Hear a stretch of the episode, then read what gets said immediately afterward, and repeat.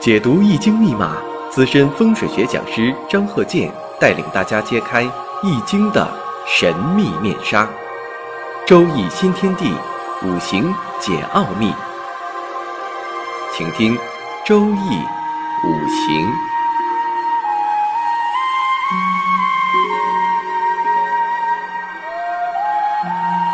上山微电台荣誉出品。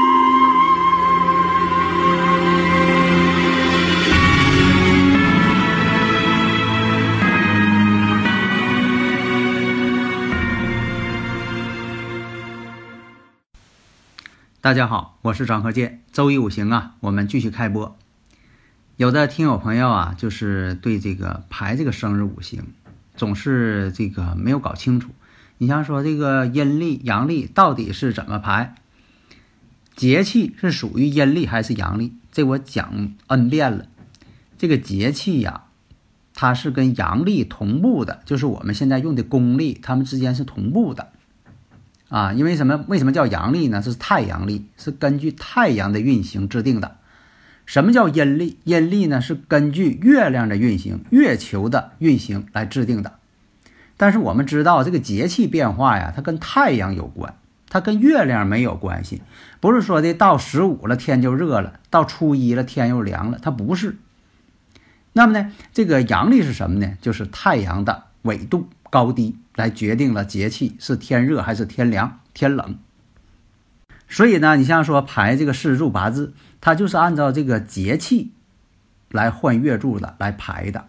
但是呢，如果对方报的是阴历，也一样能排啊，因为这个阴阳历呢，就是当年这个阴阳历这人出生的阴阳历，它都是一天儿。这个讲到 n 次了，还有人呢就是不太明白。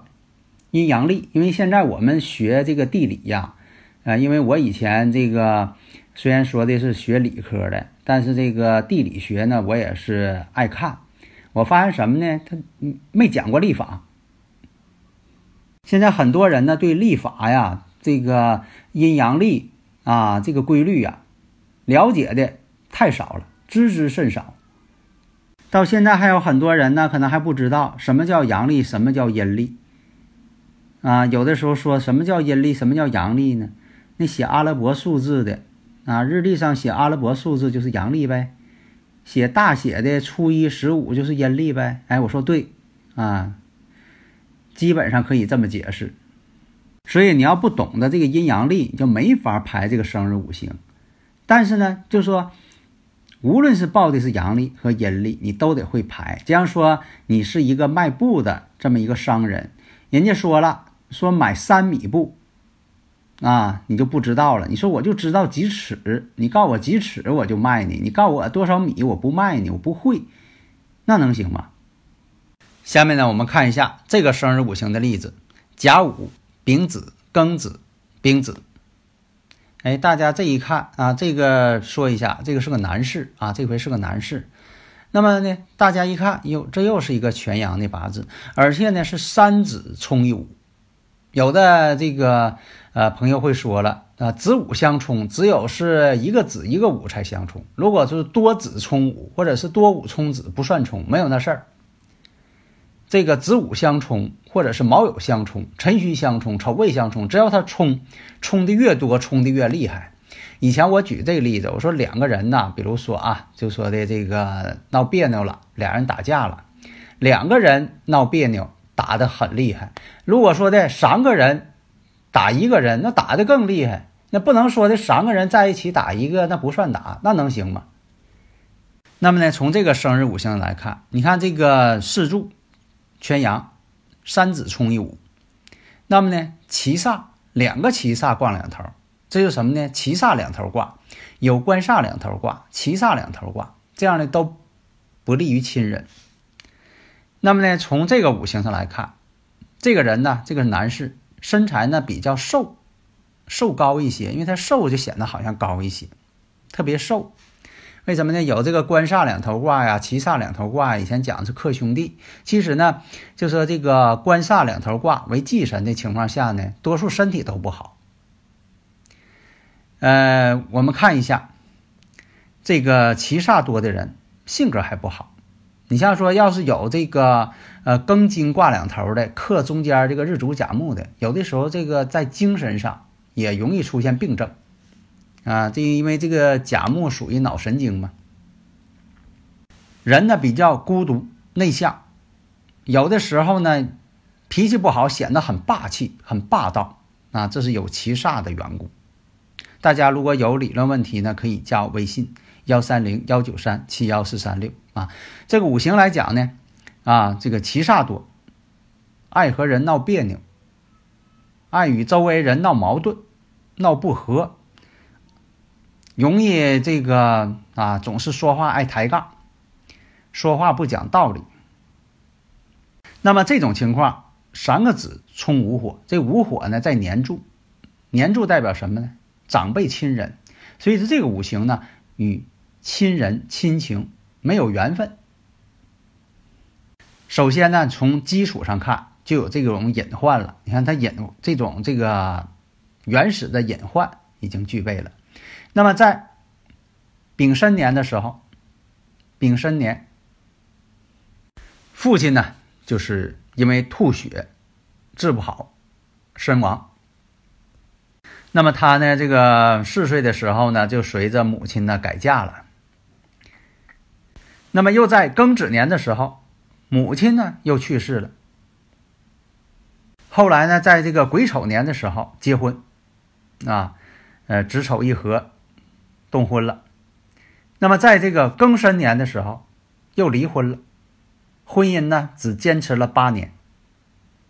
所以呢，从这个生日五行上看，你看他的这个一生经历，这个年轻的时候，小时候，这个父母呢相继去世了。那么呢，他在这个原始的信息上，就是他的这个一生当中的生日时辰，因为这个生日时辰呢，一生也不会变。大运呢是十年一变，流年呢是一年一变。这个大家都知道，啥叫流年呢？就是你经历的每一年。那么呢，这个五行上看。四柱全阳，四柱全阳呢为孤独之命。他确实很孤独啊！你看这个八岁的时候就已经父母都去世了，四岁的时候呢是父亲去世，母亲呢是八岁去世。父亲去世的时候呢，这个后来呢母亲呢就改嫁了，他也随着呢跟母亲一起改嫁了啊，到别人家去了。那么呢，我们看，因为他这个有两子冲五，两子冲五呢。就说这个年上是什么意思呢？年上代表长辈。其实现在呢，就是我这个多年的经验来看啊，这个年上呢是代表长辈，月上呢是代表家庭。那以前是古人讲这个月上代表这个兄弟，现在来讲呢，它也是代表家庭。你像冲月的时候呢，容易家庭不和，家庭闹矛盾啊。但是呢，并不代表离婚。你看这两个人呢，啊，夫妻双方一冲月柱之后，两个人呢。有口舌是非，闹矛盾了，分居了，但是呢，并没有离婚。有的时候，你要是冲在婚姻宫和婚姻宫行婚姻宫的时候啊，就容易离婚了。但是呢，就是没结婚的人呢，这个相合相冲的时候呢，哎，他也容易动婚结婚，就是容易动感情了，动真情了，想要结婚了。如果要不动婚姻宫，你看这个人哈，这个呃年轻人家里边长辈这么着急啊，他就是不想结婚。为什么呢？没动婚姻宫，他根本没考虑要结婚的事儿，而且他觉得自己呢挺随便的，挺自由的。你说要是结婚了呢，还得有这个担当啊，担当起这个家庭的责任啊，他觉得呢啊不随便了，是吧？哎，所以说有很多的想法。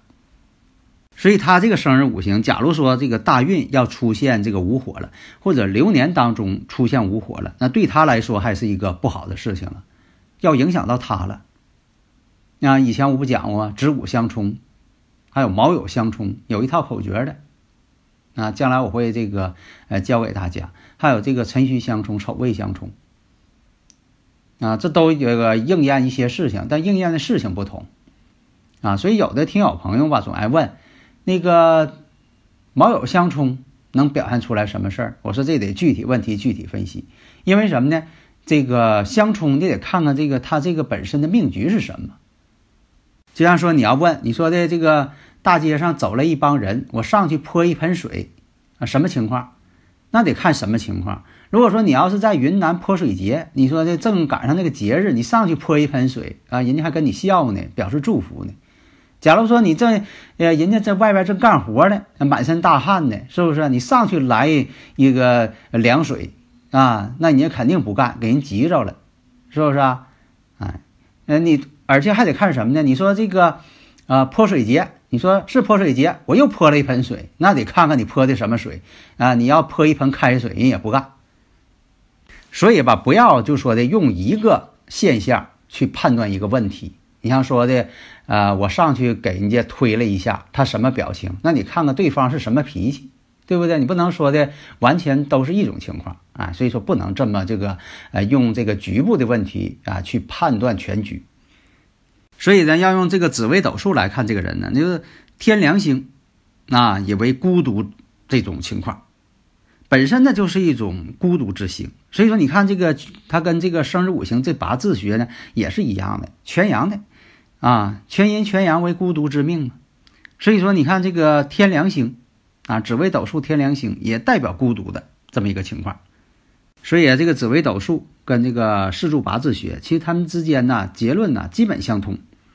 啊，你像这个紫微斗数呢，这个命宫就占有天梁，所以说呢，也代表着婚姻生活呢冷淡，不利婚姻。下面呢，这点时间呢，讲一下这个住宅环境学怎么装修啊？你买了房子了，或者是新房、二手房的，你讲究呃装修一下吧。那装修呢，必须根据房屋坐向，这第一点，因为这坐向决定了什么地方是这个财星官星的啊，财位、官位、文昌位的，啊，它是根据坐向来定的，它不是说的就在这个墙角的位置，你就找墙找这个呃墙角的位置，不是那回事儿，啊，你要说的找这个明财位，你可以那么找，你要找暗财位，很重要的暗财位，你要那么找就不行，它根据这个罗盘坐向来的。啊，所以说这个财位、官位、文昌位啊，这在什么位置啊？然后根据自己的生日五行来进行装修。啊，量体裁衣嘛，就是这件衣服做的再好，它得合你身儿，它得按你这个身量来做。啊，你的三围呀、身高啊，按你来。你说这衣服再好，它不合身儿，它也不行。所以这屋子，你说这个呃环境再好，它不适合你。啊，所以说有的房子，你看啊，这个人住好，哎呀，家发财了，呃，然后你把这房子买下来了，结果你一住反而不行，啊，以前我不讲过吗？那个温特莱酒店九层啊，以前我讲过吗？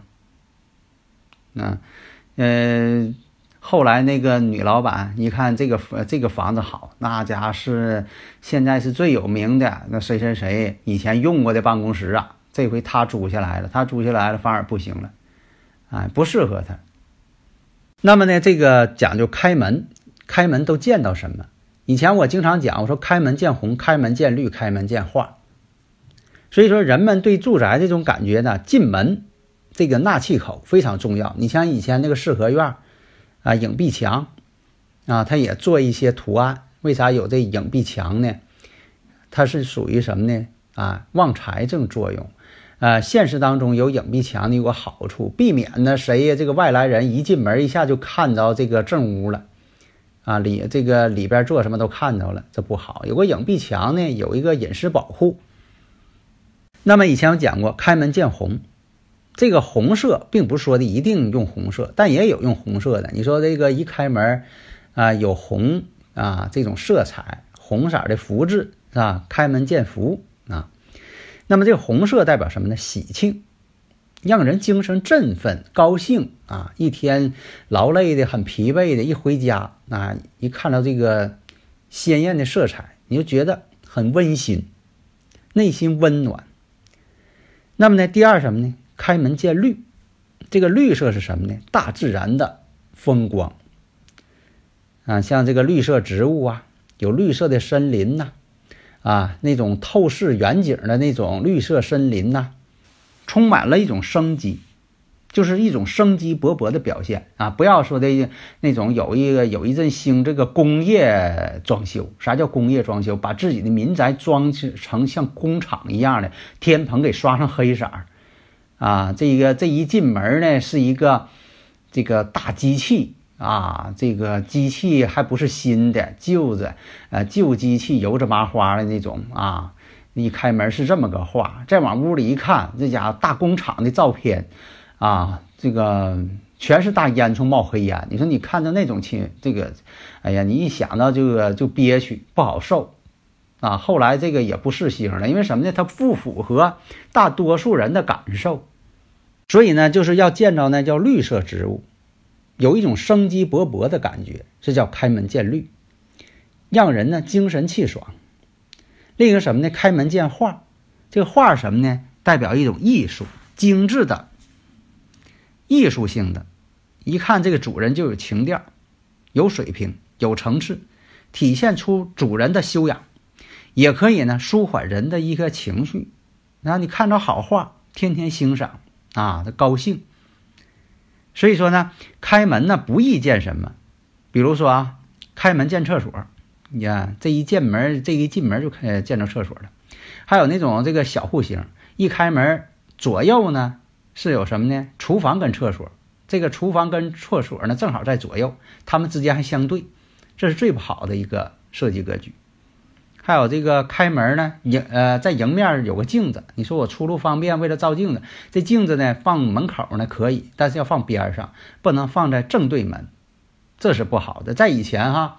以前我讲过，我说有一阵儿啊，这个装修呢，开门就装修个镜子，显得屋大啊。现在也不适星了，没有了。为什么呢？凡是这么装修的、见镜子的啊，在事业上都不好。那个年代下岗的这个多，凡是装镜子的，可能啊都下岗了。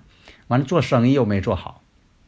另一个呢，就是开门不能一下就看到窗户，开门一下就见窗户，这就是前通后通，人财两空，不留财不留人。